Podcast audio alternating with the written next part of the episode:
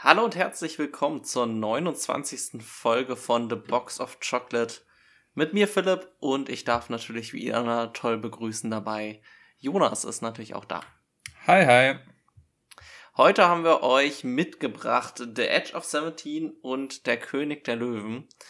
Äh, wir haben gerade schon kurz drüber gequatscht. Äh, zwei kürzere Filme. Es könnte auch sein, dass es ein bisschen kürzere Folge wird. Das liegt unter anderem daran, dass wir leider nicht so viel in letzter Zeit geguckt haben. Du meintest, du hast fast gar nichts gesehen, ne? Nee, tatsächlich nicht. Ähm, also wirklich so was Filme oder Serien angeht, habe ich tatsächlich nichts gesehen, außer ein bisschen Survivor. aber ansonsten, ja, ich habe ich hab den neuen Cuphead DLC gespielt, aber ja, es war einfach ein bisschen viel los äh, und ich kam aber nicht, nicht dazu. Das Wetter ist irgendwie, lädt auch einfach dazu ein, nur rumzulügen und gar nichts zu tun. Also, ja. Ja, keine Ahnung. Äh, das Kino ist ja jetzt auch gerade nicht überschwemmt mit guten Filmen. Hm, von, von Elvis habe ich sehr gemischte Sachen ge gehört. Das ist, glaube ich, auch bei uns beiden nicht so der Ballpark, wo wir dann direkt reinrennen müssen. Ja. Also ich wäre reingegangen, wenn jetzt die Kritiken sich überschlagen hätten. Ähm, aber das, die bestätigen so ein bisschen das, was ich auch schon hatte bei den Trailern, wo ich sagte, oh, okay, eigentlich habe ich jetzt wirklich keine Lust auf noch so ein äh, Musik, Musiker-Biopic ähm, nach. Ich bin auch kein großer Fan von Bohemian Rhapsody, muss ich zugeben. Und ähm, dafür umso größerer Fan von Rocketman, aber wie jetzt Elvis habe ich einfach nicht so wirklich keine, ja. keine Connection zu. Wahrscheinlich, wenn er irgendwann im Streaming ist, kann man sich vielleicht nochmal geben. Mhm. Ja. Ich habe mich dann aber doch einmal wenigstens ins Kino getraut seit letztem Mal. Ich glaube, ich habe, wir haben es letztes Mal schon kurz ausgesprochen, dass ich es nicht geschafft hatte zur letzten Folge. Ich habe jetzt aber wenigstens Jurassic World 3, ein neues Zeitalter heißt, heißt er, glaube ich, auf Deutsch, Dominion auf, auf Englisch. Ähm, ja, so richtig viel gibt's da leider nicht zu sagen. Es ist meiner Meinung nach definitiv der schlechteste der Reihe. Ähm, obwohl ja viele den zweiten gar nicht mochten. Der hatte bei mir wenigstens durch die Horroraspekte noch so ein paar Pluspunkte gesammelt. Und der dritte ist jetzt einfach so ein bisschen ein Mash-up von allem Langweiligen, was das ganze Franchise aufgebaut hat. Ähm, er versucht so ein bisschen natürlich äh, so ein bisschen Baiting zu machen mit den alten Charakteren, die auch viel mehr Chemie haben als ähm, die unsere beiden eigentlich normalen Hauptcharaktere aus Jurassic World. Das, das merkt man direkt. Äh, obwohl ich ja Chris Pratt vom Schauspielern eigentlich ganz gerne mag, aber irgendwie, keine Ahnung, hat er bei mir jetzt im, im dritten auch gar nicht funktioniert. Auch weil er mit der anderen, ich weiß jetzt gerade nicht ihren Namen leider, äh, die die Claire spielt. Ähm, ähm, ist es Jessica Chastain? Ich bin mir gerade nicht Ja, es kann sein. Ich weiß es jetzt nicht. Nee, es ist sie nicht. Äh, ja. Ja, aber auf jeden Fall ist ja auch, ist ja auch nicht so wichtig. Die funktionieren gar nicht. Was tatsächlich ein kleines Upgrade ist, ein kleiner Pluspunkt. Im zweiten war ja das, dieses das kleine Mädchen. Äh, super nervig. Du hast den zweiten gar nicht mehr geguckt, Aha, ne? Ja. Ähm, ja. Nee, habe ich nicht. Übrigens, Bryce Dallas Howard heißt sie. Ah, genau. Mhm. Äh, da war dieses kleine Mädchen so unglaublich nervig. Die ist tatsächlich, auch wenn sie jetzt wieder das, der große Plotpoint des dritten Films ist, ist sie wenigstens nicht ganz so anstrengend. Aber das rettet jetzt den Film auch nicht. Ähm, es ist einfach so enttäuschend auf ganz vielen Ebenen. Also erstmal ist der Hauptplot hat gar nichts mit Dinos zu tun, was für mich schon so, warum gucke ich dann Jurassic World Film? Das ist, für ähm, mich, das ist für mich wirklich so, also das habe ich nämlich auch schon gelesen, dass die Dinos relativ äh, nebensächlich sind, wo ich denke, das ja. ist doch eigentlich das Einzige, was die Jurassic World-Reihe interessant macht mittlerweile noch. Also, dass da gut, großartige Story dabei ist, hat man, hat man ja, hat ja niemand erwartet, aber dass da wenigstens Dinos dabei sind, naja. Ja, die Dinos sind immer mal, die sind schon in dem Film, Film da, ne? Aber sie sind halt immer nur mal, kommen so um die Ecke und machen Buh. Ähm, und sie kommen auch immer um die Ecke und du weißt auch immer genau, dass das passiert. Es passiert immer das Gleiche. Es kommt ein Dino, jemand erschreckt sich, wenn es ein nebensächlicher Charakter ist, dann wird er aufgegessen. Wenn es ein Hauptcharakter ist, dann wartet der Dino, bis irgendjemand auf eine Idee kommt, um sie in letzter Sekunde zu retten. Und das passiert wirklich gefühlt zehnmal in dem Film. Und es ist einfach nur langweilig tatsächlich. Also, und dann kommt natürlich am Ende noch der T-Rex um die Ecke, der ist dann wieder der große Held. Es spult einfach alle Jurassic Park, Jurassic World Klischees ab, ohne dann irgendwie eine zusammenhängende Story zu erzählen. Was ich auch super enttäuschend ist, worauf ich mich richtig ja gefreut hatte. Ich hatte mich ja wirklich auf den Film gefreut, muss ich da sagen. Weil ich ja ähm, schon damals von Jurassic Park äh, im zweiten Teil es richtig geil fand, als der T-Rex da dann durch San Diego gelaufen ist und, und alles abgemurkst hat, was so in der Gegend rumlief. Und ich dachte jetzt so, jetzt sind die Dinos in freier Wildbahn und sie können, haben es ja auch groß angekündigt und es sind ein paar Jahre vergangen und es sind wirklich auch überall Dinos. Aber du siehst einfach nichts davon. Du siehst sie so in ein paar Fernsehberichten. Du siehst sie ganz bisschen, wo sie dann ähm, in, in Malta sind, sie glaube ich, wo sie in Malta sind. Das ist auch meiner Meinung nach der, der stärkste Teil, weil da die Action am besten äh, funktioniert. Und sonst fliegen sie dann aber wieder in irgendein Reservat, was quasi wie eine Insel ist. Es ist keine Insel, sondern es ist ein Tal, was halt komplett von Bergen umgeben ist. Aber dann sind sie wieder so abgeschieden von allem anderen. Und das habe ich jetzt schon fünfmal gesehen. In fünf verschiedenen Teilen. Und da müssen sie wieder am Ende irgendwie einen Weg finden, davon wegzukommen. Und es ist halt einfach genau das Gleiche. Und es ist einfach langweilig. Und ich glaube, mittlerweile hat sich auch alles Positive, was sich die Filme aufgebaut hatten und vor allem der Teil, der erste Teil aufgebaut, ist jetzt aufgebraucht und jetzt schneiden die Filme auch nicht mehr so stark ab. Jetzt sind die Zuschauer es leid, da noch reinzugehen in die Filme. Ähm, und ich glaube, das war's jetzt erstmal. Also wahrscheinlich sehen wir irgendwann nochmal einen Jurassic-Film in, in zehn Jahren, aber erstmal ist das Franchise, glaube ich, tot. Und nach dem Teil auch zurecht. Macht er sich denn gut an den Kassen? Ich, das ist so, so, so mittelmäßig, ne? Ja, also sie hatten sich, glaube ich, mehr erwartet, aber er ist kein Totalreinfall. Das liegt auch daran, dass sie den relativ stark in 3D gepusht hatten was leider im Moment gerade wieder so ein Trend ist, was ich gar nicht mag. Hm.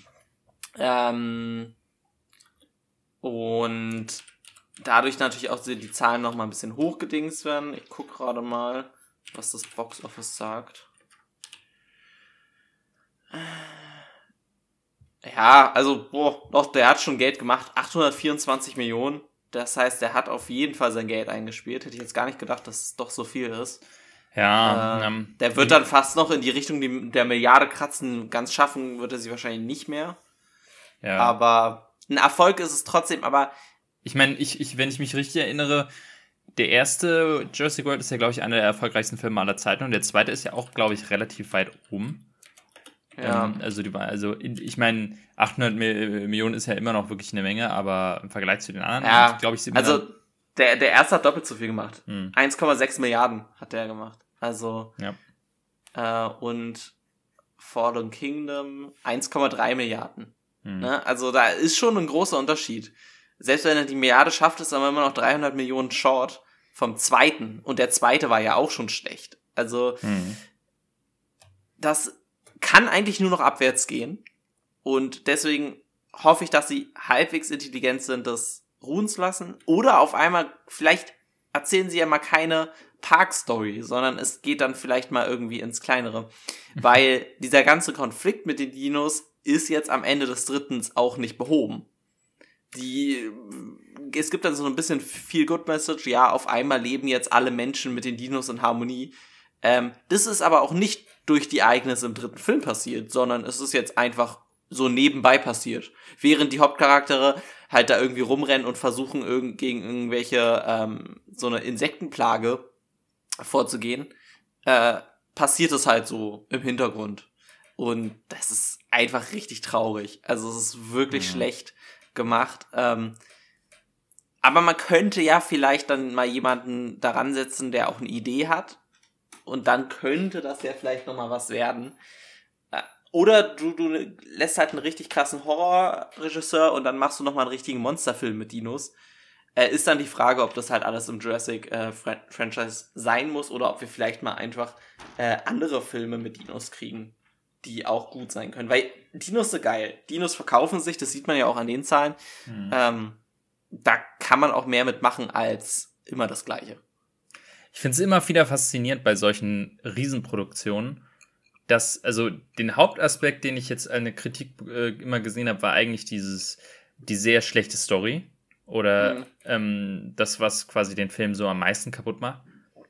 Und das ist so häufig bei diesen, diesen Blockbuster-Produktionen, wo ich mir denke, ist es denn, also ich verstehe nicht, warum solche Studios nicht das kleine extra bisschen Geld noch investieren und einen fähigen Drehbuchautor noch engagieren. Also, dass es immer daran scheitert. ja, die, die, die Frage ist, ob, ob die Drehbuchautoren, die da sitzen, vielleicht gar nicht unfähig sind sondern dass alle Drafts, alle Ideen, die sie auswerfen, die halbwegs mutig sind, halbwegs mhm. was Neues sind, werden einfach wahrscheinlich abgeschmettert. Ja, das wird es wahrscheinlich sein, aber. Und dann, dann spulen die Filme halt das immer wieder gleich ab, mhm. weil es halt die Marktanalysen gezeigt haben, dass das funktionieren oder what, whatever. Ja, ja. Ähm, weil ich kann mir nicht vorstellen, dass die Leute, die an solchen Produktionen mitarbeiten, die müssen sich ja über die Zeit irgendwie mal bewiesen haben, dass sie auch ihr Handwerk beherrschen. Und ja, ich, ich weiß es nicht. Also, da kann man nicht durchblicken, aber ja. es ist natürlich traurig dann am Ende, weil du siehst es natürlich an die Effekten. Die Effekte sind auch leider in manchen Momenten ein bisschen schwach. Aber Effekte kannst du halt sagen, ja, und mit mehr Geld kriegst du auch bessere Effekte. Aber vielleicht ist es dann beim, beim, beim Story ist nicht ganz so. Ja, Beziehungsweise wahrscheinlich wird auch einfach nicht so viel Zeit eingeräumt, um wirklich äh, ja. Äh, Stoffe zu entwickeln, sondern es ist einfach, äh, ja, schreibt mir hier irgendwie in drei Monaten schnell mal ein Drehbuch zusammen, ähm, wird vielleicht noch einmal überarbeitet und dann sagen wir, ja gut, passt schon, ähm, äh, wir wollen den Film schnell rausbringen oder so. Ja. Das kann natürlich auch sein, dass es einfach, äh, dass da gar nicht die Priorität liegt. Man muss ja auch bei solchen äh, Blockbustern nicht, aber halt, dass immer die Story irgendwie so das ist, was Leute quasi, äh, ja, abturnt. Bei solchen, äh, solchen Filmen ist dann irgendwie immer bezeichnend, sage ich mal. Ja. Ja. Naja, das war's dann erstmal jetzt mit, mit, mit Jurassic. Wir haben dann ja nächste Woche direkt den nächsten Blockbuster mit Chris Pratt mit, äh, mit Tor 4. Mhm. Ist der ist ab Mittwoch im Kino, also wenn ihr die Folge hört, ist der schon draußen. Da werden wir ziemlich sicher in der nächsten Folge drüber reden. Mhm. Ähm, mal gucken. Ja, apropos, äh, apropos Marvel, da gibt's ja jetzt auch quasi auch aktuelle Sachen, die du berichten kannst. Ähm, ja. ja. Diesmal, diesmal kannst du deutlich mehr erzählen als ich. Genau, ich, ich habe, äh, es war, glaube ich, jetzt die vierte Folge. Also vier Folgen sind jetzt, glaube ich, draußen. Wenn ihr hört, ist die fünfte wahrscheinlich schon draußen. Wenn ich es jetzt richtig gerechnet habe. Auf jeden Fall, äh, es geht um Miss Marvel. Ähm, war bisher tatsächlich in den ersten drei Folgen hätte ich gesagt, ist meine Lieblingsfolge vom MCU, muss ich sagen. Also, ich war sehr überrascht. Ich fand die bisher richtig cool. Die vierte Folge war jetzt so ein bisschen ein Letdown für mich. Aber ich glaube, die war sehr viel Setup, um jetzt quasi zum Ende dann irgendwie zu kommen. Die wird ja nicht so lange sein. Äh, ich glaube, die hat wieder auch nur so sechs oder ja, ich denk, oder acht. Ja, ich denke mal, ich denk mal sechs. Also das hat ja irgendwie jede ja, Serie, ne? Genau, die, die sind ja alles nicht so. Ähm, Deswegen kann ich mir vorstellen, dass das halt alles jetzt nur dafür war. Ich hoffe sehr, dass die äh, dann stark zu Ende geht. Äh, kann ich bisher sehr empfehlen und ist auch eine Serie, wo man wieder nichts vorher wissen muss. Das heißt, man muss keine äh, andere äh, Serie, man müsste, glaube ich, nicht mal einen Film geguckt haben. Es würde helfen, weil sie halt so ein krasser ähm, Captain Marvel Fan ist und äh, gibt dadurch natürlich viele Referenzen zu den Avengers und so weiter. Aber man könnte sie jetzt theoretisch auch einfach so gucken. Äh, fand ich sehr erfrischend. Ich finde es super cool, dass da jetzt auch mal ein bisschen andere Kulturen beleuchtet werden. Das machen sie auch sehr respektvoll, dass sie auch viele in der Produktion selber, die, die einen ethnischen Hintergrund haben. Also ich war voll überzeugt. Ich finde es sehr traurig, dass die, es ist ja bisher die schlecht performste Serie von Marvel. Ähm, ja, da warten wir nochmal auf, da warten wir auf Ski-Hulk, dann wird es. Ja, gut, da, da kann es vielleicht nochmal unterboten werden. Es gibt ja auch gerade die, ich weiß nicht, ob diese Diskussion mitbekommen hat, so also ein paar Marvel-Fans regen sich ähm, auf und es gibt so diese Kampagne von wegen äh, MCU, weil ja angeblich jetzt ganz Marvel verweiblicht wird. Ja, äh, weil ja Marvel viel zu viele äh, weibliche Charaktere hat. Das, das nimmt wirklich überhand. Also so es langsam. Ist so, es ist so peinlich, wirklich. Es ja. ist so ne, jeder, peinlich. Jeder zweite Film, immer eine weibliche Hauptfigur. Ich, ich kann es auch echt nicht mehr sehen. Ich kann's ehrlich sagen. es ist wirklich traurig. Und ich meine, aber man sieht es ja an den Zahlen wieder, ne? Da mhm. ist, ich ver verstehe nicht. Also klar, klar, die Marvel-Fanbase ist wahrscheinlich deutlich mehr männlich als weiblich. Ist ja auch okay. Oh, meinetwegen. Aber nur, nur weil dann der, der Hauptcharakter weiblich ist, heißt es ja nicht, dass man nicht sich damit identifizieren kann. Und dann gibt, gibt man der, der Serie gleich keine Chance, nur weil es eine, eine Frau ist oder halt vielleicht auch, weil es eine, ähm, eine ist, die halt nicht komplett amerikanisch weiß ist oder whatever. Und ja. Ja, Andererseits ist sie die bestbewerteste Marvel-Serie. Also, hm. das ist so ein, so ein Konflikt.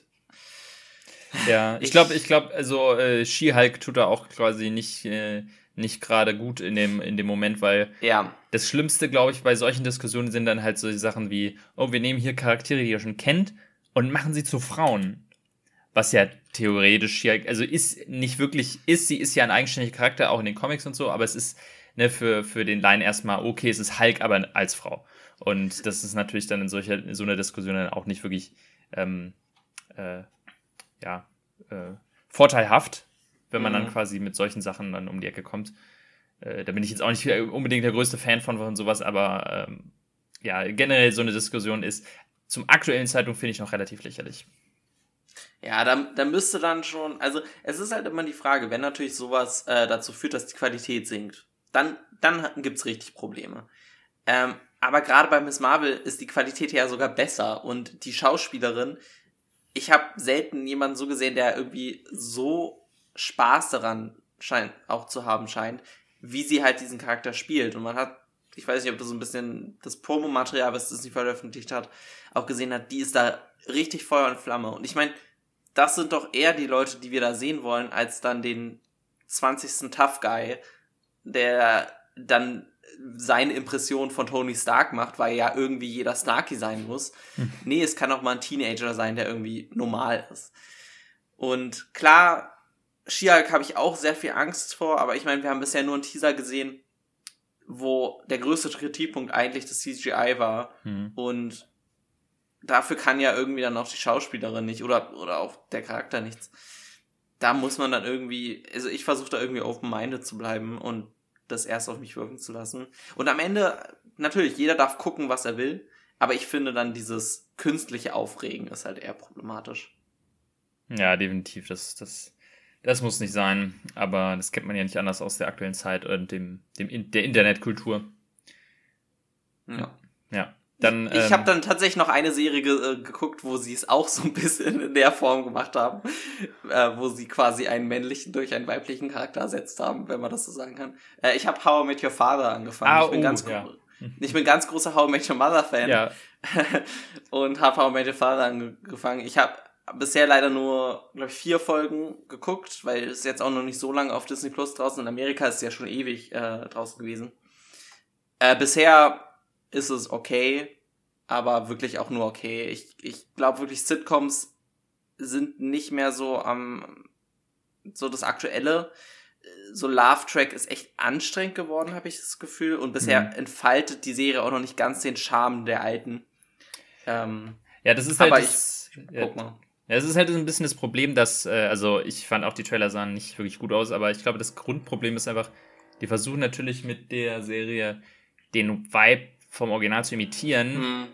Und das ist einfach eine Serie, die ist aus den Mitte 2000ern und, und ist auch aus einer Zeit, wo man halt, oder generell sind so Sitcoms ja so konzipiert, ähm, du schaltest mit nachmittags ein, guckst eine Folge, guckst mal die Folge, guckst mal da und am Stück durchbingen machst du ja eigentlich nicht, es sei denn, du bist quasi riesen Fan von der Serie und kaufst dir die, die, die DVD-Box oder so ähm, und dann geht das auch, aber halt jetzt quasi von, von Folge 1 bis, bis Folge 20 oder so durch, das, das ist einfach nicht mehr zeitgemäß, jedenfalls nicht, also, ja, und deswegen funktioniert ja. das, glaube ich, also kann das gar nicht so richtig funktionieren. Ich finde halt so, Sitcoms oder solche Art von Serien in der heutigen Zeit müssen halt eher so in Richtung, ja, weiß nicht, Community gehen oder Parks and Rec oder so, also ja, wobei bei How Met Your Mother konnte ich es wirklich machen. Da habe ich auch ja. die, die Staffeln hintereinander weggeguckt. Ähm. Hab, ha, ja, habe ich auch, habe ich auch. Aber da musst du quasi, das machst du erst, wenn du auch Fan bist. Ja, genau. Und Fan wirst du nicht, indem du es direkt so anfängst. Das stimmt mhm. schon. Äh, sondern weil du halt ein paar Folgen im Fernsehen geguckt hast und irgendwann mal die komplette Story hintereinander weggucken wolltest. Das genau. stimmt schon. Und, und ähm, das ist auch schwer, weil natürlich sie dadurch den Pilot, glaube ich, ganz anders gestaltet haben. Äh, du, du erfährst gefühlt gleich viel mehr über die Charaktere, als du im Pilot von, von How I Met Your Mother hattest, weil der irgendwie ganz anderes Ziel verfolgt. Ich finde, man hat so, der verfolgt direkt das Ziel, so direkt die ganz große Story zu erzählen. Äh, während man jetzt zum Beispiel auch manchmal, du fährst ja erst, wer die Mutter ist, richtig in der letzten Staffel und überhaupt, dass es so annähernd in die Richtung geht, erfährst du ja erst, ähm, wann geht es los? In der siebten oder so? In der, in der, in der sechsten frühestens, wo es so richtig ernst wird. Vorher ist es ja alles ein bisschen mit Robin durch die Gegend dümpeln und so weiter. Ja, ja. Also ich glaube so, ich glaube, das Ende der sechsten Staffel wird klar, dass er sie auf der Hochzeit von Robin kennenlernt. Das ist, glaube ich, ja. da, da, das ist so der erste Moment, wo man sich sagt, ah, okay, jetzt wird's ernst. Ja. ja. Und, und am Ende der ersten Folge von How I Met Your Father sagt sie quasi, ähm, ja, in dieser Nacht, also sie verbringen eine Nacht mit den Freunden, in dieser Nacht hatte ich deinen Vater kennengelernt. So, und dann zeigen sie die vier Männer, mit der sie unterwegs war. Und außer die machen dann auch einen großen Switcheroo, ist es einer von den Vieren. So. Ja, wow. Und das ist halt ein ganz anderer Approach, der vielleicht funktionieren kann, aber ich bin da noch sehr, sehr skeptisch aktuell. Ähm, aber mal gucken. Ich, ich mag Hilary Duff, die spielt ja die, die, die Mutter quasi. Ähm, deswegen, ich werde auf jeden Fall die erste Staffel durchgucken. So lange sind die Folgen ja auch nicht, sind mal so um die 20 Minuten. Mal gucken. Also ich, ich freue mich eigentlich allein schon aus dem Grund, weil ich How I Met Your Mother unglaublich gerne mochte und so ein bisschen die kleinen Referenzen, die man dann entdeckt, schon in den ersten Folgen sind halt cool. Mhm, ja. Ich glaube nicht, dass ich mir die Serie ansehen werde, ähm, aber ja, äh, auch wenn ich großer How I Met Your Mother Fan bin, aber ich bin auch mal mhm. gespannt, wie sich das weiterentwickelt da.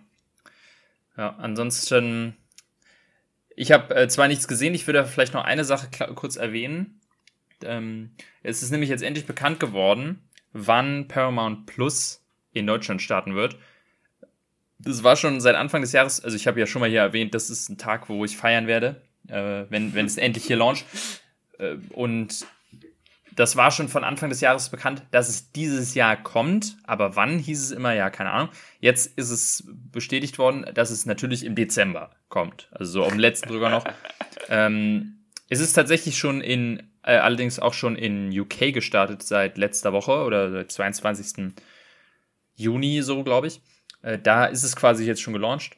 Das bedeutet, wenn man möglicherweise irgendwie eine Möglichkeit hätte, einen Computer so umzugestalten, dass er denkt, er wäre in der UK, dann kann man hier auch schon Paramount Plus gucken. Ansonsten muss man natürlich bis ähm, bis Dezember warten. Und da freue ich mich, wie gesagt, extrem drauf, weil jetzt mal so ganz, so generell gesagt ist, glaube ich, kann jetzt Paramount jetzt auch nicht so richtig überzeugen mit ihrem, ich meine, sie haben hier Star Trek, klar, da bin ich jetzt aber nicht so wirklich Fan von. Äh, sie haben hier Mission Impossible, Transformers, so ein Kram, ein paar Serien, die vielleicht interessant sind. Das wäre für mich aber, glaube ich, noch kein, kein Grund, sich einen neuen Streamingdienst zu holen.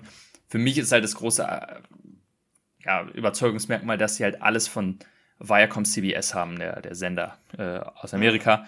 Und das bedeutet halt für mich Survivor, American Big Brother, Amazing Race, äh, The Challenge und da, also da, da habe ich wirklich, ähm, das ist zum ersten Mal kann man das dann legal hier in Deutschland gucken. Das äh, ist ein großer Tag für mich und deswegen freue ich mich da richtig ist, drauf. Ist schon was über die Preise bekannt? ungefähr? Ähm, ja, ich glaube, das soll so 6,99 Euro kosten im Monat. Ähm, also ein bisschen und, wie Disney. Ja, ungefähr so in dem Preissegment. Mhm. Äh, und es gibt auch irgendwie eine Möglichkeit, dass du das mit Sky bündeln kannst, dann ist es billiger oder so. Ja, okay, das gibt's ja alles mit Sky, aber mhm. Hm. Ich bin ja. kein Fan von Sky äh, in sich, äh, vor allem vom, vom äh, User Experience insgesamt. Ja, ja, deswegen, deswegen also werde ich, ich werde es mir auch nur äh, quasi lose holen und auch hauptsächlich dafür benutzen, Vielleicht für den einen oder anderen Film mal.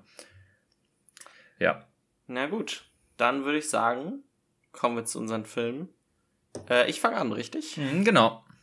Genau, ich hatte letzte Woche gezogen The Edge of 17. Äh, ein Coming-of-Age-Film aus dem Jahr 2016. Äh, und wie der Name schon so ein bisschen impliziert, geht es um ein 17-jähriges Mädchen Nadine, die so ein bisschen ja, halb depressiv durchs Leben äh, humpelt und nur eine einzige Freundin hat.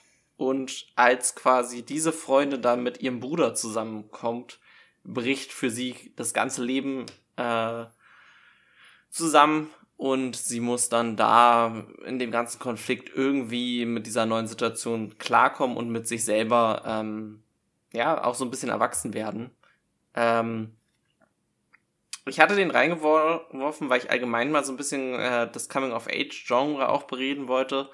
Ähm, es gibt ja nicht, also es gibt ja, vor allem Netflix hat dieses Coming-of-Age-Genre ja sehr verwässert, würde ich mal sagen.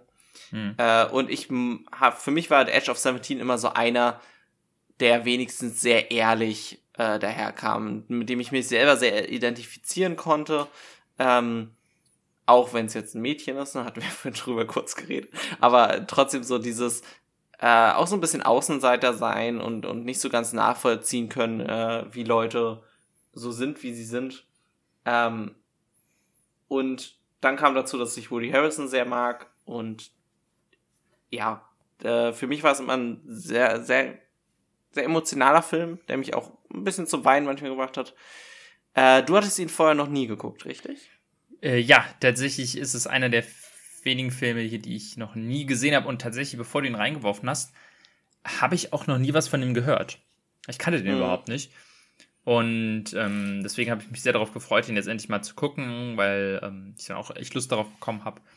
Und war auch äh, ja, nicht überrascht, weil ich habe schon erwartet, dass der mir gefällt, aber der hat mir sehr gut gefallen, muss ich sagen. Ne? Er hat mich nicht komplett von den Socken gerissen jetzt, also es ist für mich ein, ähm, jetzt auch kein Meisterwerk, aber es muss es ja auch nicht, aber es ist wirklich ein sehr, sehr schöner Film und ähm, quasi wie so auch so, wie so ein kleiner Geheimtipp, kann man auf jeden Fall sagen, weil der ja auch echt, äh, also es gab anscheinend, also es, es gibt ja irgendeinen Grund dafür, dass ich von dem noch nie was gehört habe, der ist relativ overlooked, glaube ich ja, er, er ist unter anderem overlooked, weil er zeitgleich mit äh, Fantastisches Tierwesen damals rauskam. oh, je, je. In den Kinos. Ähm, was ja, würde ich mal schätzen, eine ziemlich ähnliche Demografie sogar anspricht. So ein bisschen die jungen hm. Erwachsenen oder noch nicht ganz Erwachsenen. Ähm, dadurch auch am, am Boxoffice relativ hart nicht durchgefallen. Er hat sein Geld gemacht, aber 20 Millionen hat er weltweit eingespielt. Also wirklich quasi verschwindend gering. Ähm, und ist dadurch so ein bisschen unter gefallen. Ich habe ihn auch nie im Kino geguckt. Ich habe ihn dann irgendwann auf Netflix entdeckt, weil ich tatsächlich sonst dieses so Coming-of-Age Jugendfilme-Genre sehr, sehr gerne mag. Ich hab, halt, bin da auch einer, der, der sich auch den letzten Dreck so ein bisschen reinzieht, muss ich sagen. Sowas wie Kissing Booth ja. auf Netflix oder ähm, To All the Boys I Loved Before. Äh, also ich gucke mir auch viel, viel, viel, viel Scheiße an oder jetzt zu, äh, zuletzt auf Amazon war ähm, denn der Sommer, als ich schön wurde, ist der, glaube ich, auf Deutsch. The, The Summer I Turned Pretty ist auch eine, eine Buchverfilmung. Äh, oder nicht Verfilmung, sondern zu einer Serie gemacht. Ähm, und dadurch ist er mir immer halt sehr rausgestochen, weil er halt ganz deutlich ehrlicher ist. Er nimmt so ein bisschen diese rosarote Brille ab, ähm, weil auch der Hauptcharakter sehr unsympathisch eigentlich ist für mhm. weite Teile des Films. Es wird zu uns zwar erklärt, warum sie so ist, und unter anderem, weil sie hat, ne, sie hat ihren Vater verloren, sie hat es nicht einfach mit anderen Leuten zu connecten, äh, aber trotzdem ist sie grundsätzlich jetzt mh, mm, oft kein guter Mensch. Sie setzt ihrer Freundin ein hartes Ultimatum, ähm, als die mit ihrem Bruder zusammenkommt. Ähm, sie, ja, zerstört die Freundschaft damit. Die einzige, die sie hat. Äh, sie ist ziemlich eine relativ schlechte Tochter, würde ich mal sagen. Sie hm. ähm, ihre Mutter ist alleinerziehend und trotzdem ja macht sie es ihr noch schwerer. Sie ignoriert den einzigen Jungen, der irgendwas mit ihr zu tun haben will und lässt ihn auch relativ hart abblitzen. Und trotzdem fühlte ich halt mit der äh, unserer Hauptcharakterin sehr doll mit. Ja, das ist wirklich das Ding, weil äh, es ist halt eine Sache, wenn du deinen Hauptcharakter unausstehlich machst oder oder zu einem äh, oder sagen wir mal, dass dein Hauptcharakter unsympathisch ist hm. oder Sachen macht, wo du sagst, ey, ist nicht cool. Ähm, aber es ist dann eine andere, wenn du es trotzdem schaffst, dass man sich denkt, ey, ja, ist nicht cool, was sie macht, aber ich kann sie auch irgendwie nachvollziehen, ne? Und das ist halt das Ding, weil ähm, ich finde, der Film schafft wirklich sehr, sehr gut ihr, ihr Dilemma quasi, ihre, sie hat halt diese Situation, sie hat keine Freunde, sie hat nur einen einzigen Freund ihr ganzes Leben lang Sie hat äh, ein schlechtes Verhältnis zu ihrer Mutter und zu ihrem Bruder. Sie mag ihn überhaupt nicht und hat immer das Gefühl, der, der äh, hat alles besser und bla. Ähm, und dann kommt quasi ihre einzige Freundin mit ihrem Bruder zusammen, der sie, den sie nicht ausstehen kann. Im Grunde ihr komplettes Weltbild bricht in dem Moment zusammen und dass das für sie nicht, nicht einfach ist, ist, ist, äh, ist auch total nachvollziehbar. Äh, wie sie dann handelt, ist dann wiederum nicht okay, aber der Film schafft es dann auch gut, ihr über die Zeit dann auch quasi beizubringen oder dass sie quasi auch eine gewisse Form von äh, Lektion am Ende des Films lernt und die nicht zu kitschig äh, ist. Ja. Also es gibt, es gibt, äh, ja. Hm? Nee, alles gut. Ich wollte euch jetzt gar nicht groß unterbrechen. Ich, da fällt auch so, der Film endet zwar auf einer sehr positiven Note, aber er sagt jetzt auch nicht, ist jetzt alles wieder super. Ne? Ja. Äh, sie ist immer noch relativ, ähm, relativ, jetzt fällt mir das Wort nicht ein. Äh, nicht, nicht eigensinnig, sondern sie ist relativ ähm, egozentrisch. Ja, so nur auf sich selber konzentriert. Ja, ja, genau. Mir fällt jetzt egoistisch. Egoistisch, achso, ja. Sie ist immer noch relativ egoistisch. Sie versucht sich zwar zu bessern, ne? Sie sagt dann auch, habt einen schönen Tag zu ihrem, ihrer Freundin und, und, und ihrem Bruder, aber auch erst, weil, als sie zurückgeht, ne? Mhm. Sie interpretiert zwar richtig, dass der Film von, von ihrem äh, Kumpel da, von ihrem Freund über sich ist, aber ne, trotzdem halt so direkt. Und dass da immer noch was fehlt. Es ist jetzt nicht so, ja, alles ist super und alles ist toll. Es ist ein positives Ende, aber es ist jetzt auch nicht so, jetzt ist alles besser und es hat sich alles für sie gebessert und sie hat gar keine schlechten Gedanken, schlechten Gefühle mehr und so weiter. Mhm, genau, es, es zeigt einfach nur quasi den ersten Schritt in eine richtige Richtung, aber es gibt quasi keine, keine, keine Lösung hm. des Problems quasi vor.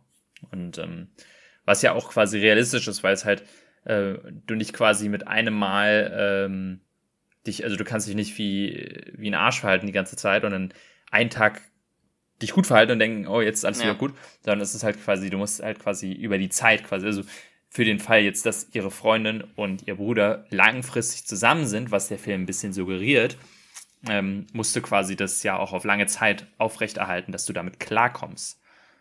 Ja. Und ähm, ja, das ist halt quasi, das finde ich auch ganz, äh, ganz schön an dem Film, dass er quasi das da jetzt nicht einfach wirklich, wie man es eigentlich aus solchen Filmen kennt, am Ende plötzlich haben sich alle lieb und äh, alle Probleme sind gelöst. Äh, und die und unter anderem die äh, Hauptcharaktere haben eigentlich überhaupt nicht verstanden, was für Scheiße äh, sie die ganze Zeit abgezogen haben. Unter anderem in diesen sch schlimmen Netflix-Filmen ist das nämlich sehr, sehr häufig der Fall. Ja, Genau, da, da, genau darauf hätte ich auch so ein bisschen. Da verhalten sich die Menschen halt auch oft super egoistisch und werden aber eigentlich fast immer dafür am Ende belohnt. Und das mhm. regt mich eigentlich richtig auf. Ähm, obwohl ich sie dann trotzdem alle gucke, die Filme. Es sind halt irgendwie Filme nur über schlechte Menschen, mhm. die aber so dargestellt werden, als wären sie ganz toll. Und also vor allem Kissing Booth ist ja ein ganz schlimmes Beispiel dafür. Den hast du auch geguckt, ne? Meinst ich, du? Oder ich hab ihn, nicht ich hab, zu Ende? Nee, nee, ich habe ihn nicht gesehen, äh, aber ich habe so quasi YouTube-Analysen sehr, sehr umfangreiche dazu geguckt, ähm, dass ich sagen kann, ich habe die eigentlich, das Wichtigste habe ich gesehen, um mir ja. eine Meinung über diese Filme bilden zu können. Und die sind ja tatsächlich auch wirklich so mit das beste Vergleichsbeispiel zu Edge of 17, weil sie ein ähnliches Problem, Teenager-Problem mhm. ansprechen, nämlich dieses, hey, hier, dein bester Freund oder beste Freundin kommt mit deinem Bruder zusammen und was machst du jetzt? Gehst du damit um? Ähm, zwar aus einer anderen Sicht bei Kissing Booth, aber da ist es halt quasi so, dass äh, eigentlich alle sich fürchterlich verhalten, sowohl quasi der, der Person, die dann ein Ultimatum setzt oder das gar nicht einsehen kann, als auch die Person, die sich in jemanden verliebt und das quasi für sich aus. Also es ist ganz schlimm. Das ist ganz, ganz schlimm und ja. Ähm, ja. Es, es gibt dann halt auch, auch, auch Kindern oder Jugendlichen ein ganz falsches Bild äh, von allem, von Liebe, von, von halt Freundschaft und so weiter. Mhm. Ähm, und da ist halt Edge of Seventeen viel ehrlicher. Und dann hat es natürlich noch Woody Harrison als der besten Lehrer, den ich unbedingt in der Schule haben hätte wollen. Das ist auch, das ist auch so ein, so ein bisschen so das Klischee direkt, um zu, äh, zu erklären, warum, ein, oder zu, direkt zu zeigen, warum ein Charakter keine Freunde hat ähm, ihnen einfach quasi so einen Lehrer-Mentor an die Hand geben, der ja, quasi, okay, mit ja. dem sie immer rumhängt. Äh, aber äh, Wildy Harrison ist äh, ziemlich cool in dem Film. Und vor allem ist es nämlich auch, was der Film eigentlich ganz geil macht, ist, er, er, er zeigt einem viele Charaktere aus der Sicht von, von Nadine und sie hat eine Meinung zu diesen Menschen. Mhm. Aber weil sie immer alles auf sich selber bezieht, hat sie vielleicht, ne, also sieht sie diese Charaktere nur durch ihre Augen.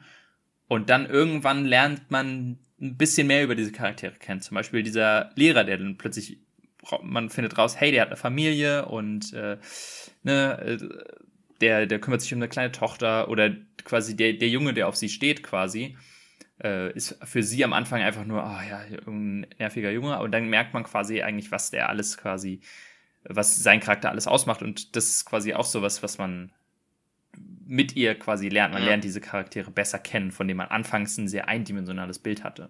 Ihren ja. Bruder auch am Ende des Films, muss man auch sagen. Ja.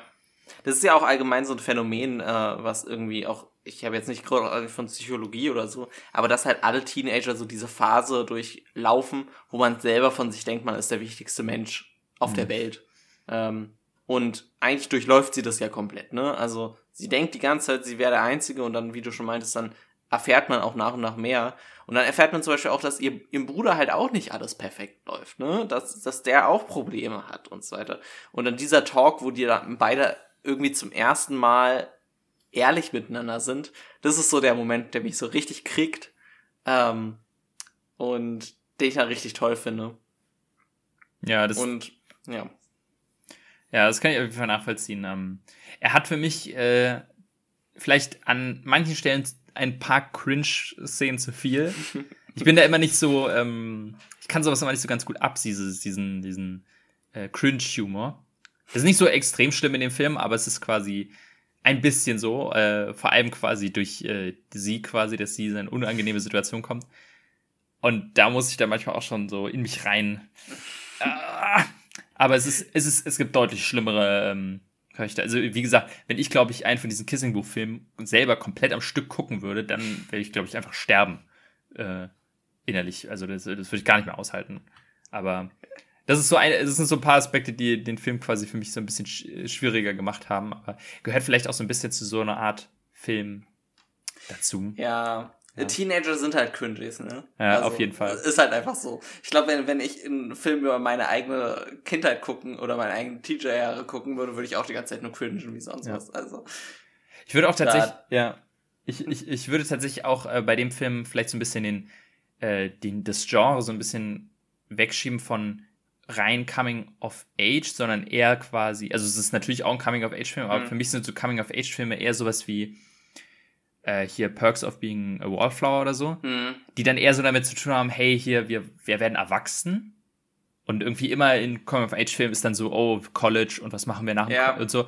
Ähm, und das ist fand für mich dann am ehesten noch so eine, wirklich so ein, ich weiß nicht, ob es man das, äh, ob es ein richtiges Genre ist, aber halt so richtiger Teen-Film, Teenie-Film. Mhm. Weil es halt so Highschool und Highschool-Probleme. Ja. Und ähm, davon, ich, ich überlege halt wirklich, kenne ich kaum welche, die gut sind. Nee, weil, weil das ist meistens sind Serien eher, ja, die dann genau. auch in dem, in dem Bereich spielen. Ähm, aber ja. auch da ist der Durchschnitt nicht wirklich gut. Also wenn man jetzt selbst an sowas wie Riverdale denkt, die ja dann später auch komplett äh, crazy werden. Aber hm, ja, deswegen. Ja.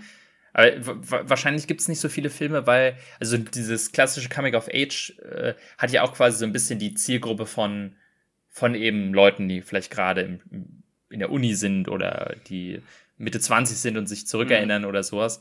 Ähm, wohingegen so ein Film ja, am, am latesten, lateablesten, oh Gott, oh Gott, ist für Leute, die vielleicht direkt gerade in dieser Zeit sind.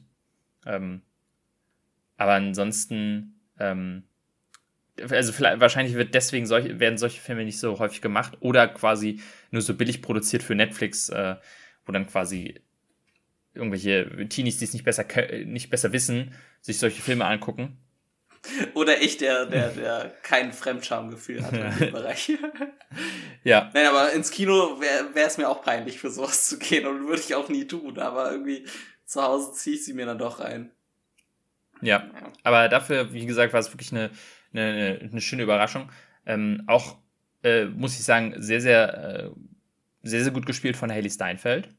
Das ist mhm. ja quasi, ist ja nicht so wirklich äh, ihr, ihr erster großer, ihre erste große Rolle. Sie ist ja eigentlich schon mit True Grit, wo sie richtig klein war noch, äh, schon, hat schon gezeigt, was sie kann. Deswegen ähm, ist es da jetzt nicht so ihr Durchbruch gewesen, aber ist nur trotzdem auch wirklich ein, eine sehr, sehr starke Leistung von ihr und vom Rest des Casts, ich meine, Woody Harrelson äh, macht halt quasi auch einen, seinen klassischen Woody er Harrelson. spielt sich halt immer selber, ne? Mhm, er ja. spielt sich halt, also ich bin ja großer Fan von ihm, weil ich ihn auch sehr gerne mag, aber er spielt ja immer den gleichen Charakter. Ne? Er spielt immer so eine halbwegs Vaterfigur, die halt so ein bisschen, ein bisschen immer ironisch redet, ne? ein bisschen ironisch redet. Das, sowas spielt er bei, bei Zombieland, das spielt er bei, bei Tribute von Panem.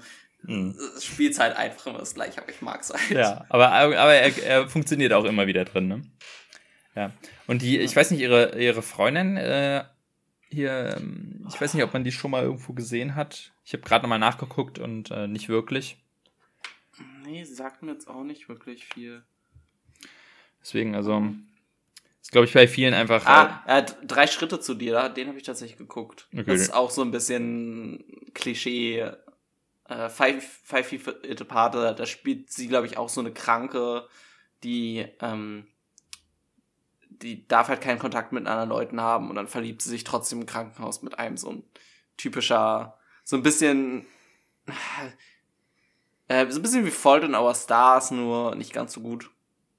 Mhm. Ja. Ah, in Split hat sie noch mitgespielt anscheinend. Na gut. Ja, aber ansonsten Edge of 17 in echt, äh, also wirklich ein sehr, sehr schöner, äh, ja, auch so ein bisschen ein schöner äh, Feel-Good-Film in gewisser Weise, weil er Mhm. auch nicht dann zu, zu düster ist an in, den- in, in den entsprechenden Stellen, sondern er hat immer noch diesen lighthearted Tone, was eben auch so ein bisschen für dieses Teen-Movie spricht. Wohingegen Coming-of-Age-Filme dann doch manchmal wirklich sehr, sehr düster in düstere Richtung abdriften. Äh, Unter anderem Perks of Being a Wallfly zum Beispiel. Ähm, Ja. Der, der, der behandelt dann natürlich ein ganz anderes, noch viel böseres Thema bei Edge of Sentin. Ja, man könnte vielleicht sie als Ferndiagnose auch mit Depressionen diagnostizieren Mhm. in gewissen Sachen, aber halt natürlich nicht annähernd, was irgendwie Perks of Being a Wallflower hat. Ne? Das ist auch dann. Dafür ist, nimmt sich dann Edge of Sentin auch nicht ernst genug, um dann so ein krasses Thema zu behandeln. Ja.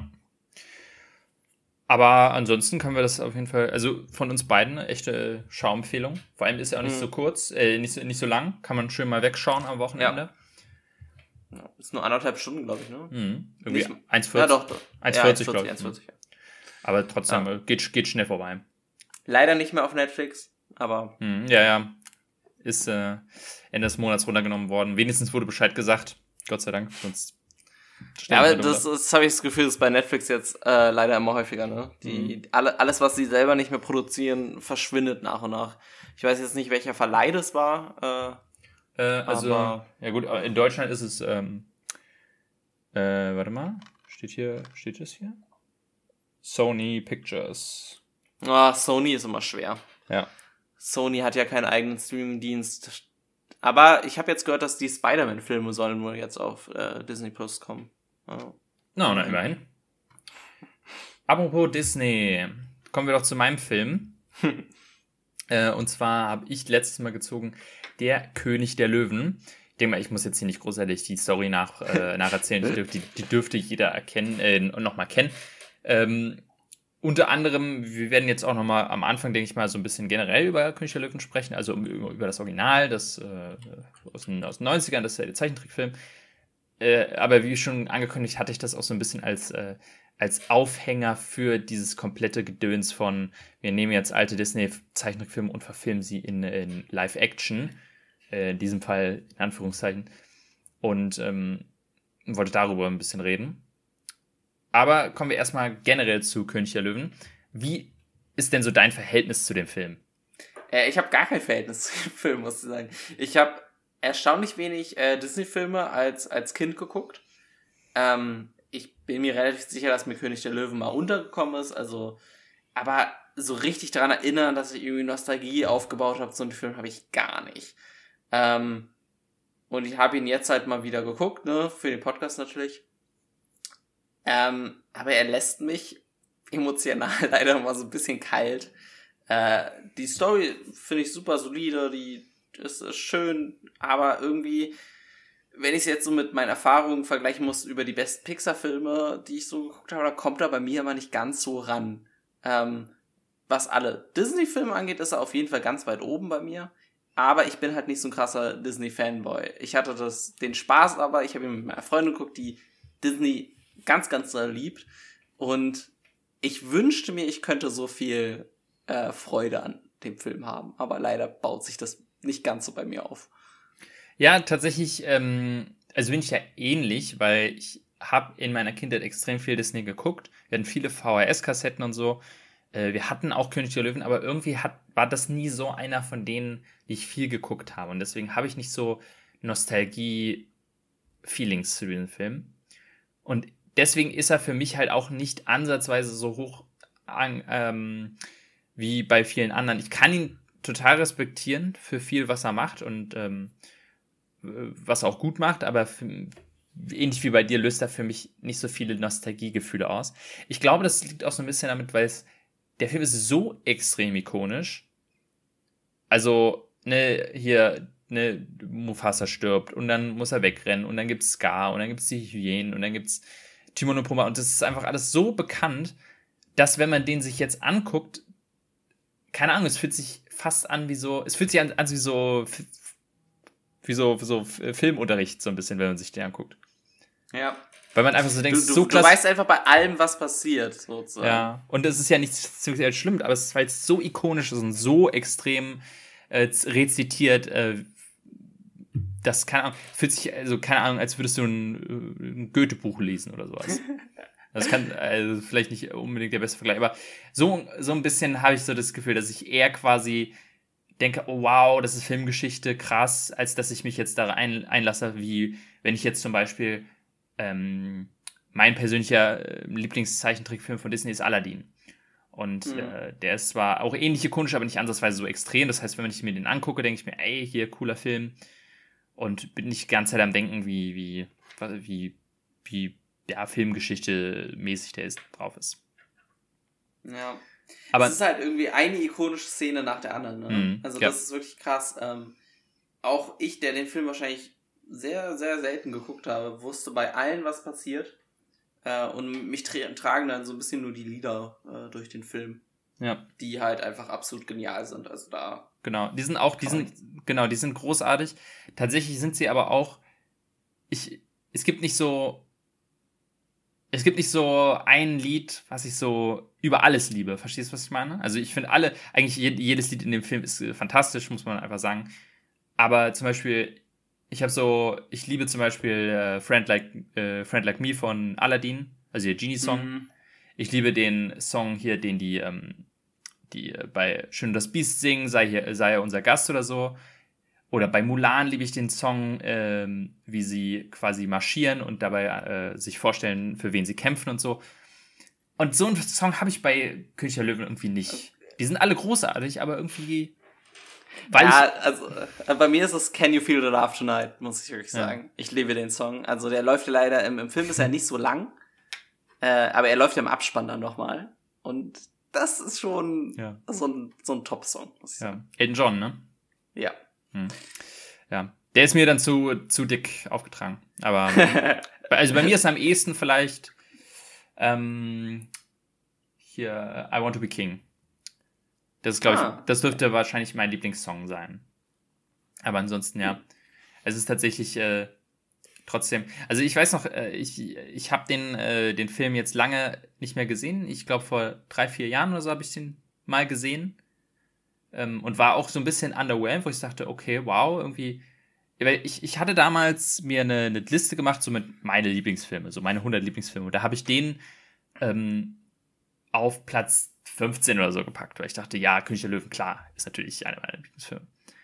Aber ich habe ihn seit Ewigkeit nicht mehr gesehen und dann habe ich ihn wieder gesehen und war so, okay, so krass finde ich ihn gar nicht. Beziehungsweise ich, ich verstehe schon, warum Leute den über alles lieben, aber er, er sorgt bei mir einfach, finde ich, wirklich was.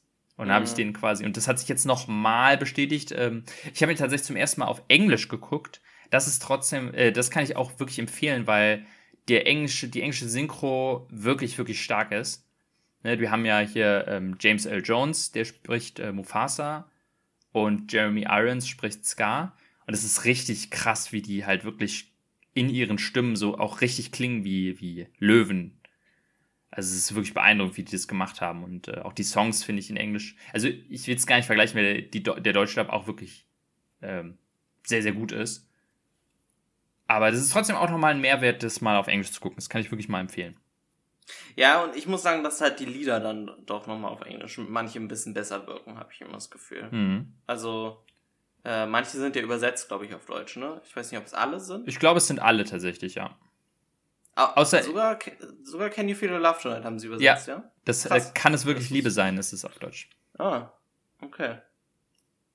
Hm. Das finde ich, also gut, in Animation kannst du es halt gut machen, ne? Weil Mhm. du einfach was drüberlegen kannst. Hm. Ich meine, generell muss man sagen, aus dieser Ära von Disney, äh, so die Renaissance wird es immer genannt, Hm. so hier, ne, Aladdin, ähm, Schön das Biest, Mulan, Pocahontas, Ariel, die, die Übersetzungen von den Liedern sind wirklich sehr, sehr gut. Also die deutschen Vari- Varianten kannst du halt dir genauso gut anhören wie die, wie die, wie die englischen. Am Ende des, des Tages sind natürlich die englischen vielleicht so ein bisschen besser, weil sie einfach für, dafür geschrieben wurden. Und in Deutsch muss man halt immer so ein bisschen mit den, mit den Formulierungen und den Sätzen so ein bisschen, sch- bisschen cheaten, damit es irgendwie auf die Melodie passt. Und es, Ja, äh, aber im Großen und Ganzen machen die ja wirklich einen, einen Hammerjob. ja. Ja. Äh, ja, aber äh, quasi, jetzt gibt's ja quasi von diesem Film und nicht nur von diesem Film mittlerweile eine, eine Realverfilmung, äh, was Disney Mhm. mittlerweile extrem gerne macht, nämlich ihre alten Filme äh, nehmen und einfach nochmal in Real-Life-Action äh, nachdrehen. Ich meine, was gibt's da alles? Ich glaube, das war der erste. Ich glaube, Dschungelbuch war der erste so richtig. Wenn ich mir so Der war ja auch, glaube ich, sogar super erfolgreich, wenn ich mich richtig. Dschungelbuch war richtig, richtig erfolgreich, das weiß ich auch noch. Ähm, es gibt halt Lion King, ne? Dann Mhm. ähm, Mulan kam, das ist der, glaube ich, der letzte, den sie jetzt hatten. Genau, kam Das letztes Schöne, Jahr. und das, äh, das Schöne und das Biest gab's äh, mit Emma Watson hm, und Aladdin natürlich. ja. Cinderella gab's auch, der war aber nicht so, äh, nicht so, nicht so bekannt. Dumbo gab's Stimmt. auch noch. Dumbo, ja. Dumbo haben sie aber, glaube ich, relativ viel von der Story geändert. Da haben sie, da haben sie ein bisschen, da haben sie ein bisschen geändert. Das war ja auch Tim Burton. Da haben sie ein bisschen, Ja. den, haben sie ein bisschen nur in den Fokus gesetzt. Äh, es Der, gab, der, Alt, der Alte hat ja auch sehr viele rassistische, rassistische Untertöne, glaube ich, hatte ich gelesen. Ich bin mir gar nicht mehr ganz sicher. mh, ich glaube, bei Dumbo war es nicht so schlimm wie bei Pinocchio. Oh ja, ähm, Pinocchio ist ja richtig schlimm. Ja. Äh, bei Dumbo, es gab halt eine, eine sehr, sehr ikonische Szene bei Dumbo, was quasi eigentlich so ein Drogentrip war und ähm, das haben sie ein bisschen abgeschwächt, äh, wenn ich mich äh, entsinne, aber ich, ich habe auch ehrlich gesagt viel von der Neuverfilmung ausgeblendet. Es gibt, glaube ich, noch Susi und Strolch, den gab es aber auch nur auf Disney Plus, also den haben nicht viele gesehen. Und jetzt ist quasi demnächst äh, Pinocchio wird kommen, da ist Mhm. jetzt der Teaser raus und Ariel ist, glaube ich, die Auf, nächste. A- auf Ariel freue ich mich tatsächlich irgendwie. Also, Mhm. man hat jetzt sehr, sehr wenig bisher überhaupt über den Film gesehen. Aber ich weiß nicht, also, ich muss ein bisschen sagen, was generell die Remakes angeht, dass die, wo sie auch echte Menschen reinsetzen, ganz okay für mich funktioniert haben. Ähm, was König der Löwen im Speziellen angeht, fand ich komplett unnötig. Weil warum musst du einen animierten Film einfach nur anders animieren? Das Ja. erklärt sich für mich einfach absolut gar nicht. Ähm, und dann auch noch einen Animationsstil, der zwar technisch wirklich beeindruckend ist, weil die Tiere sehen ja wie echte Tiere aus, Mhm. aber das ist für mich dann nicht mehr Animation. Also das zerstört irgendwie so der ganze Sinn von Animation. Und ich meine, Disney ist so ein stolzes Animationsstudio und das macht einfach für mich, stimmt für mich vorne und hinten nicht dann im, im, Konzept. Und Ja. dann schreibst du noch eine halbe Stunde länger den Film ohne Grund und ist einfach unnötig. das ist halt, also was du gesagt hast, tritt für mich absolut auf den Punkt, weil ich mir denke, Animation ist, das Medium Animation hat den großen Vorteil, dass du alles machen kannst. Alles. Hier sind keine Grenzen gesetzt und du kannst manche Sachen auch nur in Animation erzählen. Und dann zu denken, oder diese Notwendigkeit, hey, wir nehmen jetzt diese alten Animationsfilme und machen sie in echt, Ja. geht komplett gegen die gesamten Gedanken, was Animation eigentlich ist, nämlich dass es eben zeitlos ist einmal, weil es eben nicht, also jedenfalls Zeichentrick hat den Vorteil, dass es im Grunde zeitlos ist und das finde ich merkt man bei König der Löwen total. Den kannst du heute noch normal gucken und ähm, und eben quasi diese Möglichkeit, du kannst alles machen und es gibt ähm, und gerade wenn du dann versuchst, hey, wir nehmen den Film eins zu eins oder versuchen ihn so so nah wie möglich am Original zu lassen, trotzdem aber so realistisch wie möglich aussehen zu lassen, äh, dann kann das einfach gar nicht funktionieren, weil dann hast du eben sowas wie, ich finde bei König der Löwen, bestes Beispiel sind halt die Songs. Nimm ja. den Song äh, I Want to Be King im Original, eine total bunte, im Grunde ein Musikvideo. Ne, die, die Charaktere singen und tanzen und überall sind bunte Farben und es gibt lustige äh, Zwischensequenzen und so weiter. Und im, in einem Remake ist es, dadurch, dass sie versuchen, so realistisch zu erzählen, ist es eine der leblosesten Musikvideos, die ich je gesehen habe. Es ist ja. richtig traurig und äh, vor allem halt quasi, weil du es einfach, wenn du quasi keine Menschen hast, dann kannst du eben die nicht so, du, du willst sie aber realistisch aussehen lassen, nämlich sowas wie die Löwen. Dann willst du aber trotzdem, dass sie singen äh, oder auch ja, also der Vorteil an Animation ist ja, du kannst ja so Sachen wie Tieren oder auch zum Beispiel äh, Gegenständen eine Mimik und eine Gestik geben. Und du weißt sofort, du musst nur ein Bild sehen und du weißt genau, was geht in dem Kopf gerade vor. Allein aus, auf, aufgrund des Gesichtsausdrucks. Und das kannst du, oder das, das geht einfach nicht, wenn du versuchst, einen realistischen Löwen aussehen zu lassen. Und genau deswegen funktioniert der Film auch für mich überhaupt nicht, weil du ja. so viele Szenen hast, wo du merkst, okay, was fühlt dieser Charakter jetzt gerade? In jeder Szene sieht er gleich, hat er den gleichen Gesichtsausdruck. Und dann will er mir aber so eine emotionale Szene, wie Mufasa stirbt, äh, erzählen. Ähm, ja. Und, äh, ja, und, und dann, dann, er funktioniert emotional nicht, obwohl er ja quasi bei vielen Leuten die Bonuspunkte von, dass sie ja schon emotional verbunden sind mit den Filmen. Mhm. Also du gehst ja eigentlich schon emotional in den Film rein, aber es funktioniert dann trotzdem gar nicht.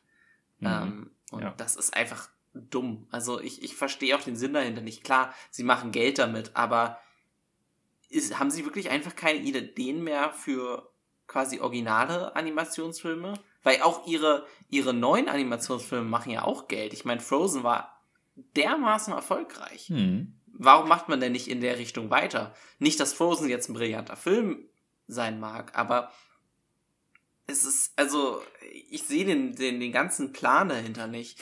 Ähm, und das zerstört halt viel von dem, was Disney eigentlich ist, für mich. Hm. Ja, total. Und ähm, König der Löwen ist da, glaube ich, mit so das schlimmste Beispiel. Ich finde, ich finde auch, wie du schon meintest, wenn sie quasi sagen, okay, wir nehmen echte Menschen, dann funktioniert es wenigstens noch ein bisschen besser, weil dann ist es wie so eine Art Theaterstück, könnte man mhm. fast sagen. Äh, zum Beispiel, ich war mal in dem Aladdin Musical, das fand ich ziemlich cool. Ähm, da ist, in sowas kann man das dann ne, vielleicht noch akzeptieren. Oder beziehungsweise, wenn sie sagen, hey, wir machen jetzt es in real, und dadurch, dass es keine Animation ist, müssen wir das irgendwie verändern. Müssen wir ein bisschen in eine andere Richtung gehen. Zum Beispiel, auch wenn ich den Film nicht wirklich gut fand, Dumbo. Was man mhm. gesagt hat, hey, wir können nicht Dumbo so wie er ist nochmal erzählen. Das geht aber real nicht. Wir machen ihn ein bisschen düsterer. Äh, oder finde ich ein sehr gutes Beispiel ist Dschungelbuch. Weil im Dschungelbuch äh, hat man gemerkt, hey, da kannst du quasi die, keine Ahnung, King Louis äh, singt und tanzt äh, nicht machen, weil das kommt einfach komisch. Und deswegen ist es, wenn ich mich richtig erinnere, die Szene, wie ähm, Mowgli bei King Louis ist, ist auch eher gruselig. Also es ist ein bisschen creepy, wie er dann auch quasi so ein bisschen in sich reinsingt. Und mhm. einfach so ein bisschen einen anderen Ton. Ich glaube, Mulan, ich habe Mulan nicht gesehen, aber ich auch nicht. Mulan hat zum Beispiel die Musikszenen rausgenommen oder ist kein Musical, was ich, wo ich dann auch dachte, hm, ist natürlich schade, aber denke ich mir, lieber so, als eine schlechtere Variante von einem ikonischen Lied haben. Auch zum Beispiel hier so, ähm, äh, sei unser Gast bei Schön und das Biest, ist im, in der Realverfilmung richtig traurig. Also einfach traurig mit anzusehen, weil es halt so leblos einfach wirkt. Weil es nicht ansatzweise die, die Dynamik und Energie, die die Animation quasi, das Animationsoriginal halt äh, einem rüberbringt, imitieren kann aber es trotzdem versucht und dabei halt total langweilig und, und leblos aus, äh, aussieht. Und dann, dann, bin ja. ich, dann bin ich lieber der Meinung, ey, versucht einfach einen neuen Ton zu finden, äh, der besser für Realfilm passt und dann, äh, dann, dann kann ich damit auch klarkommen. Aber König der Löwen hat es für mich überhaupt nicht funktioniert. Und tatsächlich, es gibt, ich weiß nicht, kennst du den YouTuber äh, YMS? Hm. Oder Your Movie Sucks? Ja, ja. Ja. ja. Ähm, und ähm, der hat äh, quasi äh, sich zur Aufgabe gemacht, äh, der macht immer mal relativ umfangreiche Reviews zu Filmen, die schlecht sind. Und sein nächstes Projekt ist jetzt quasi König der Löwen, eine Realverfilmung. Äh, und damit hat er angefangen vor zwei, drei Jahren, glaube ich, mit der Review. Hat jetzt endlich den ersten Teil, den ersten Teil hochgeladen von der Review. Der zweite kommt wahrscheinlich nächstes Jahr. Und allein dieser Teil ist schon zweieinhalb Stunden lang. Oh Gott. Und da wirklich, und ich habe mir den angeguckt und ähm, da wirklich, wie er wirklich jedes einzelne winzige Detail aus diesem Film nimmt und erklärt, warum es schlecht ist. Und warum es schlechter ist als das Original und gleichzeitig auch erklärt, warum das Original gut, äh, gut ist, hat mich auch das Original noch mal ein bisschen mehr appreciaten lassen. Aber wenn du einmal König der Löwen Realverfilmung guckst, dann denkst du dir vielleicht, oh Mann, ist irgendwie nicht dasselbe wie damals, äh, ist kein guter Film. Aber was, was der mir alles aufgezeigt hat, was, wie, wie schlecht dieser Film eigentlich wirklich im, im Kern ist, war schon wirklich beeindruckend. Das waren nur die ersten zweieinhalb Stunden, also es wird wahrscheinlich dann insgesamt eine fünf Stunden Review. Ähm, das ist, ne, es ist lang, aber es ist durchaus zu empfehlen, ähm, um mal wirklich einem aufzuzeigen, was eigentlich bei Disney da gerade alles schief läuft. Ja, es ist halt wirklich, man hat das Gefühl, die sind einfach unkreativ geworden. Ja, es ist halt einfach ja nur, nur noch ein Großkonzern. Also weil der äh, König der Löwen hat ja quasi äh, extrem viel Geld gemacht, das Remake. Und ja. jedes von diesen Remakes. Auch 1,6 Milliarden. Mhm, also ja, weil's absolut einfach, disgusting. Ja, ist natürlich auch super teuer gewesen, muss man sagen. Die, die Art von Animation ist äh, fast teurer, kannst du quasi nicht werden. Mhm. Weil ja alles digital gemacht werden muss. Aber ja.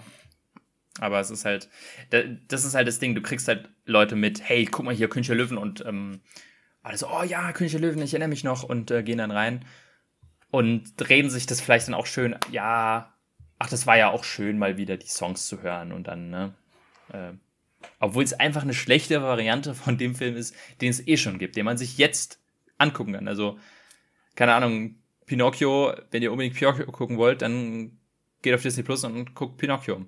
Was ich nicht empfehlen würde, weil Pinocchio sehr schlecht gealtert ist. Wirklich, also. Ja, aber vielleicht ist ja dadurch dann mal ein Remake gerechtfertigt. Ne? Ja. Pinocchio ist natürlich auch viel älter, der, der erste Film, ne? Mhm. Glaube ich.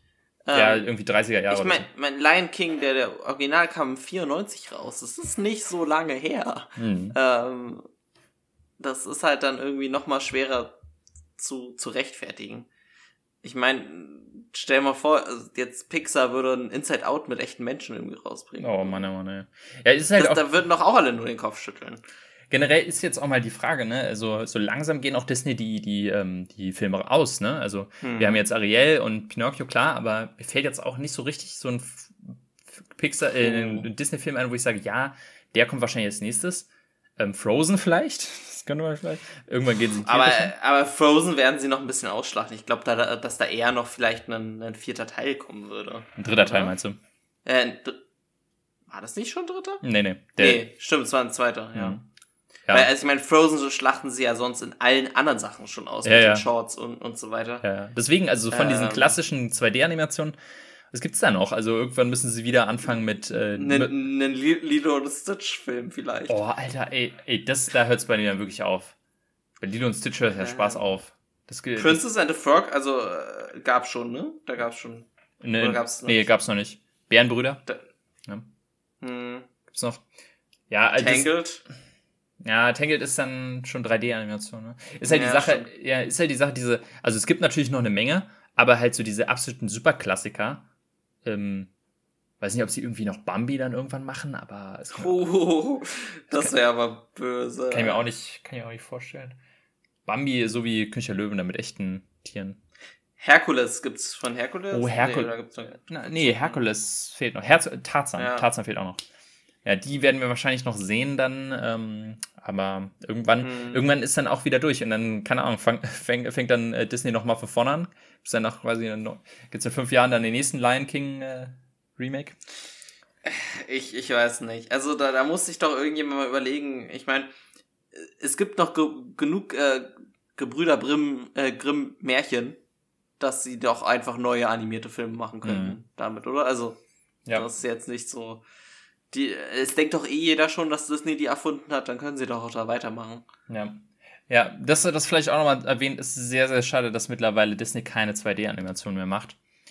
Ähm, weil, ähm, ich meine, ich mag 3D-Animation, aber ich finde irgendwie, ich war immer so, ey, für 3D ha haben wir Pixar und Disney ist für 2D. Mittlerweile macht Disney ja auch quasi das, also kann man ja kaum noch vom Look erkennen, was jetzt Pixar ist und was Disney. Hm. Sowas hier. Super ähnlich, ja. Ja, deswegen, also zum Beispiel, wenn ich jetzt sagen würde, also zum Beispiel Merida ist Pixar, okay, und Tangled ist Disney. Das sind für mich Hm. super ähnliche, also sehen exakt identisch aus. Oder halt, Ja, P Pixar ist immer noch so ein ganz kleines Stück mehr Detail verliebt, habe ich immer Mhm. das Gefühl. Die Genau. lassen sich da ein bisschen mehr Zeit, äh, wenn man jetzt ein Frozen oder ein Inside Out so vergleicht, weißt du? mh, aber, definitiv. Aber sie nähern sich immer weiter an. Ich meine, es ist ja letztendlich mittlerweile auch das gleiche Unternehmen. Mh, Ähm, ja, deswegen. bald, bald ist eh alles Disney, also. Ja, ja. Ja, ja, deswegen. Aber ansonsten, Aber, aber ja, sie bringen jetzt nicht auf einmal einen, einen Spider-Man raus, ne? Also Ja. so richtig die, die richtig kreativen Sachen kommen einfach nicht mehr. ne.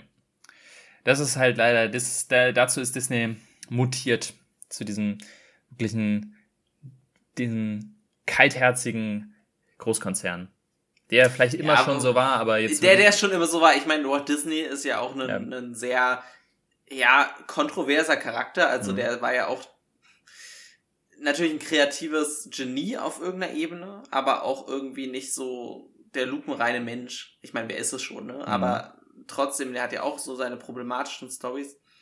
Äh, und ich meine, der war ja auch so ein bisschen Profit um jeden Preis und das setzt Disney ja jetzt fort ja. auf Ne- irgendeiner Ebene. Ja, jetzt hat man nur noch das Gefühl, jetzt ist halt wirklich der, der, der letzte Rest von Disneys Magie verloren gegangen. Ne? Wenn man sagt, okay, ja, Disney war auch schon ein Konzern, als sie König der Löwen rausgebracht haben. Aber die haben trotzdem so Filme wie König der Löwen und Schön das Biest und Mulan rausgebracht. Und Ja. Ja, die, die heutigen Disney-Filme, auch wenn sie manchmal doch sehr, sehr schön sind, haben immer dieses, für mich immer diesen, diesen, diesen Anstrich von, von Corporate äh, Identity, ich weiß auch nicht. Also, Ja, sie sind immer sehr glatt gebügelt. mh, ja. Ja, das soweit dann zu dem Thema. Ich glaube, da kann man quasi noch stundenlang drüber reden, aber ja, äh, echt schade, was, äh, in was sich das alles entwickelt. Aber kommen wir doch lieber zu, zu schöneren Themen, hoffentlich, äh, nämlich äh, was wir denn für die nächste Folge reinwerfen werden. Ja, ich, ich werfe den extremsten Corporate-Film rein, weil wir gerade so schön über Animationen geredet haben. Äh, willst du raten? Hast du daran schon erkannt? Äh, Corporate Film Animation. Oh. Okay, nee, da musst du mir noch einen Tipp geben. Äh, Bausteine. Ba Baustelle? Bausteine. Baustelle. Ah, meinst du Lego? Lego Movie? Ja. Oh, ja. geil. Den hätte ich auch irgendwann reingeworfen. Das ist ja, das ist ja, das, das, das überrascht mich jetzt. Das freut mich sehr. Warum? Äh, Lego, ja, der Lego Movie. Äh, ich werf rein. Ähm, ich habe mir überlegt, wir haben ein, äh, ein Genre hier noch gar nicht be, ähm, besprochen, nämlich das Genre des Dokumentarfilms. Oh. Ich bin da auch noch nicht so extrem drin, aber ähm, ich bin mittlerweile auch schon so weit, dass ich extrem viele tolle Dokumentarfilme gesehen habe und die auch mir auch gezeigt haben, hey, Dokumentarfilme können richtig geile Stories erzählen. Und als so einen kleinen, vielleicht ersten Versuch ähm, oder Repräsentant habe ich mir überlegt, ähm, der Film heißt Exit Through the Gift Shop. Weiß nicht, ob du den kennst oder schon mal Nee. von gehört hast. Ähm, ist, auf, ist ein Dokumentarfilm über, na, nicht direkt über Banksy, aber um die Szene. Sagen wir es mal so Okay. ähm, ohne zu viel zu verraten, weil es tatsächlich auch, wenn man, es ist, ist vorteilhaft, wenn man den, die Story darum nicht kennt, weil dann ist die sogar sehr spannend, die Doku. Äh, Den werfe ich rein, also den Dokumentarfilm Exit Through the Gift Shop und dann würde ich mal sagen, ziehen wir. Ich glaube, ich bin nächstes Mal als erstes dran, also ziehe ich auch als erstes. Mach das mal. Und zwar, bei mir wird es sein. Oh, oh! Es ist bei mir ähm, Oldboy. Und damit habe ich jetzt finally all meine Originalfilme, die ich in der allerersten Folge hier reingeworfen habe. Wir haben ja angefangen, zehn Filme erstmal reinzuwerfen, damit wir irgendwas haben. Äh, die sind jetzt alle aufgebraucht. Das war mein letzter, der noch übrig ist. Oldboy. Ja, pünktlich zur Folge 30. Mhm. Ja, du hast auch noch einen, nämlich 28 Days Later. Wäre natürlich super, wenn du den jetzt auch ziehst. Nee, ich habe leider schon gezogen, ich habe ihn nicht gezogen. Ich habe Project X gezogen. Project X, Project X und Oldboy sind das finde ich eine sehr, sehr interessante Kombi. Ähm, ich muss mal gucken. Das ist eine gute Frage, wo man die Sachen jetzt sehen kann. Ich kann mir vorstellen, dass Oldboy nicht so leicht zu finden ist. Also Oldboy ist ein koreanischer ähm, Film. Es gibt auch ein US-Remake. Das bloß nicht gucken, wirklich nicht. Ähm, äh, lustigerweise hat zu dem Film auch äh, YMS eine Review gemacht. Die geht anderthalb Stunden lang. Also warum das US-Remake scheiße ist. Ja, nee. Also Oldboy gibt's leider nicht äh, auf Netflix. Ich muss gerade mal gucken, wie Project X überhaupt auf Deutsch heißt, weil ich finde den gerade gar nicht in. Also, ich, also für mich, ich denke, der heißt Project X. Ah, ja, das ist nur super weit unten. Äh, den gibt's auf Netflix. Okay, Project X gibt's auf Netflix. Oldboy, ja, muss man mal gucken, wo man sich den herbekommt. Ähm, ist aber zu empfehlen, sich den vielleicht auch mal auszuleihen. Also ist ein fantastischer Film. Dann werden wir nächste Folge, in der 30. Folge über Project, äh, nee, erst über Oldboy und dann über Project X reden. Und, äh, und über Tor 4. Mit Sicherheit. Genau. Und, ich glaube, äh, mehr, viel mehr wird nicht rauskommen. Mh. Bis dahin ist, glaube ich, Miss Marvel dann auch durch. Also dann kann ich ein abschließendes Fazit ge äh, geben. Mhm. Alles klar. Dann würden wir es dabei belassen bei der Folge und ähm, sehen uns dann, hören uns beim nächsten Mal wieder. Mach's gut. Genau. Bis dann.